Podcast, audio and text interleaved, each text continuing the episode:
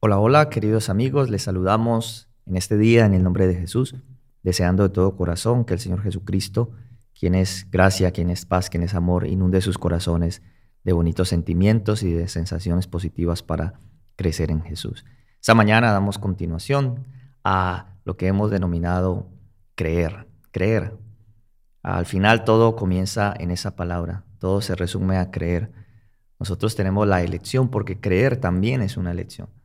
Aunque si lo abordamos desde la perspectiva bíblica, la fe es un don de Dios. Y como don de Dios también podemos catalogarla como un fruto del Espíritu Santo. Y si es un fruto del Espíritu Santo, estamos en toda la capacidad, el derecho y la posibilidad de pedirle a Dios ese fruto. Por eso esta mañana tú puedes unirte junto a mí este día, en el momento que estés escuchando este mensaje, puedes pedirle a Dios que aumente tu fe la fe como un don, la fe como un regalo, la fe como la posibilidad de creer que las cosas son posibles. Porque todo comienza ahí, todo comienza con un pensamiento, todo comienza en, en esa posibilidad de creer que las cosas son posibles y al creerla, entonces ya iniciamos ese proceso hacia alcanzar lo que queremos. El capítulo 11 de Hebreos es presentado como la galería de la fe. Está llena de historias de personas que alcanzaron cosas extraordinarias. Pero yo quiero decirte en este día que detrás de todo logro extraordinario siempre hay algo, no, no, no es simplemente casualidad. El mundo suele, por ejemplo, adjudicarle a la casualidad o a la suerte los logros y los triunfos de las personas. Esa persona es exitosa porque tuvo suerte. Seguramente ha logrado lo que ha, lo que ha podido hacer porque fue afortunado, viene de una buena familia. No así en la escritura. Pues la escritura adjudica específicamente los triunfos, las victorias a la fe. Por la fe, dice, alcanzaron buen testimonio, por la fe lograron grandes cosas. Y por supuesto, así como las ciencias también se le adjudica a un padre, la Biblia o los cristianos hemos aprendido a conocer a Abraham como el padre de la fe. Quiere decir que otras personas mm, de la Biblia no tuvieron fe quiere decir que la fe de ellos fue más grande que la de Abraham o, la de Abraham fue más grande que la de ellos. Quiere decir que no tuvieron suficiente fe para ganarse el título del padre de la fe. Lo que pasa es que Abraham se le conoce como el padre de la fe porque Abraham da inicio, da inicio a, una serie de sucesos históricos que dan comienzo a esa simiente prometida en Génesis 3.15. Entonces Abraham se le conoce como el padre de la fe porque Él da una serie de, pasos en su vida, toma una serie de decisiones que a veces para nosotros es difícil y nos cuesta. Diría yo que una de las cosas que más nos cuesta como seres humanos precisamente es creer. Creer que las cosas son posibles, creer que Dios está con nosotros, creer que no nos ha abandonado en los momentos difíciles. El versículo 8 de Hebreos, capítulo 11, ah, eh, recordando un poquito lo que dice el versículo 1, que lo hablamos ayer, que la fe es la certeza, Dios quiere que tenga certeza, que tenga certidumbre de su existencia, de su presencia, de su compañía. Y también el versículo 6, que es un clásico que siempre se cita, donde dice que sin fe es imposible adorar a Dios, sin fe es imposible agradar a Dios.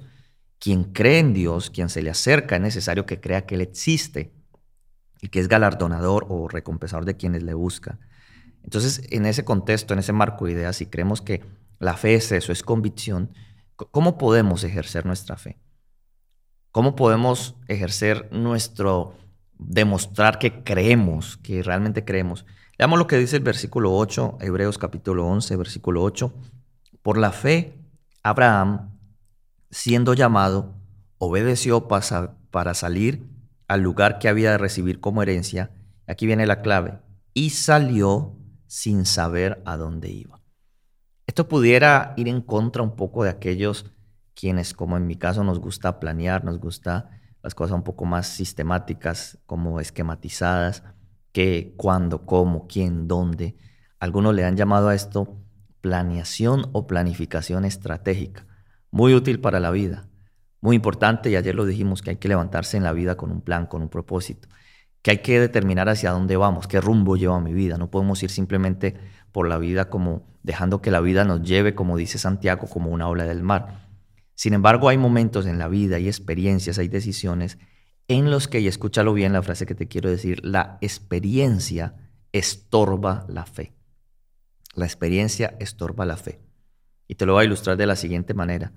Cuando tú conduces para obtener la licencia de, conducción, particularmente aquí en los Estados Unidos donde me encuentro, tu conducción es mucho más ah, precavida. Tienes una persona al lado que te está revisando, estás aprendiendo seguramente a conducir, estás más pendiente de las señales de tránsito, tienes más cuidado con el peatón, pero eventualmente puede pasar que a medida que vas avanzando en la experiencia de manejar, ya no estás tan atento a ciertas cosas. Nunca más vas a manejar como manejaste aquel día cuando hiciste la prueba de manejo.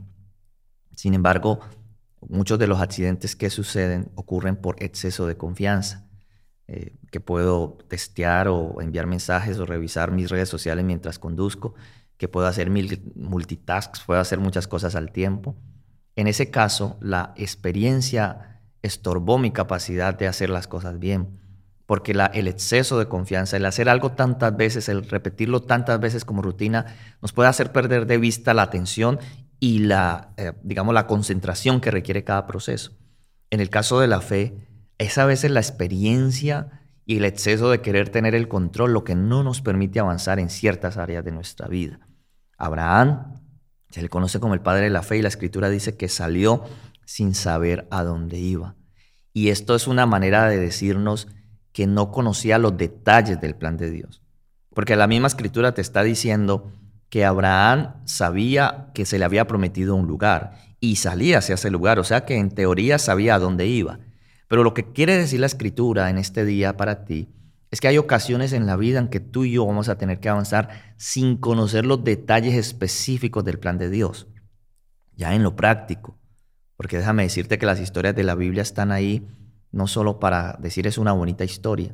La historia de Abraham está ahí para recordarte que tú también puedes avanzar por fe, que hay cosas en la vida en las que vas a tener que avanzar y tomar decisiones sin conocer todos los detalles del plan de Dios, sin saber específicamente la ruta, eh, el camino tan específico vas a tener que avanzar.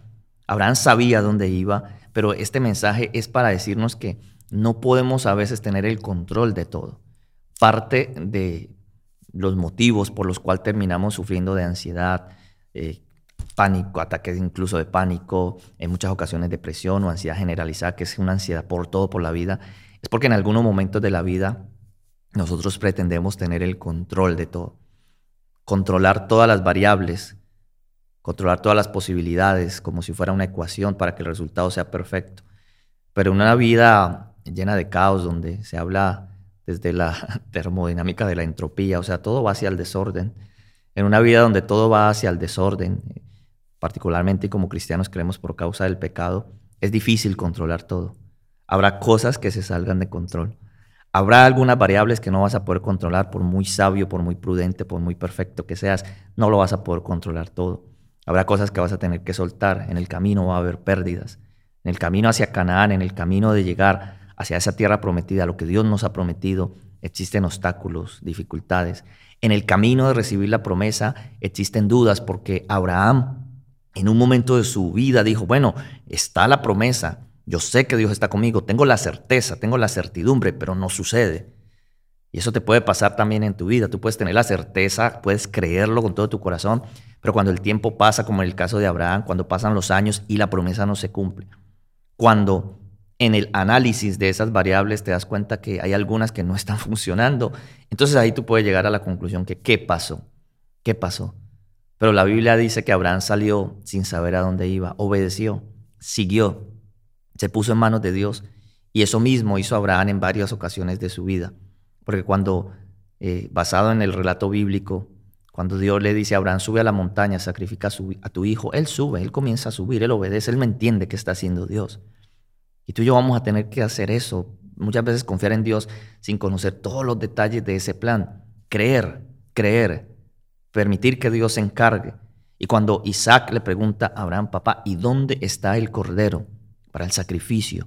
Porque llevaban la leña, llevaban el cuchillo. O sea, es como cuando tú tienes ciertos elementos en lo que tú quieres, pero no se te dan las cosas. Entonces dice, ¿y dónde está el resultado? Papá, ¿dónde está el cordero para el sacrificio? Y Abraham da una respuesta muy predicada por los años, pero es un mensaje para ti en este día. Hijo, Jehová Jiré, Dios proveerá, Dios proveerá. Es una declaración de fe. Yo no sé lo que Dios va a hacer arriba en la montaña, pero yo voy a subir la montaña.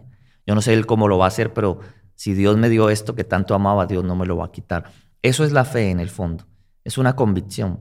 Todo se basa en nuestras creencias, todo se basa en nuestras convicciones.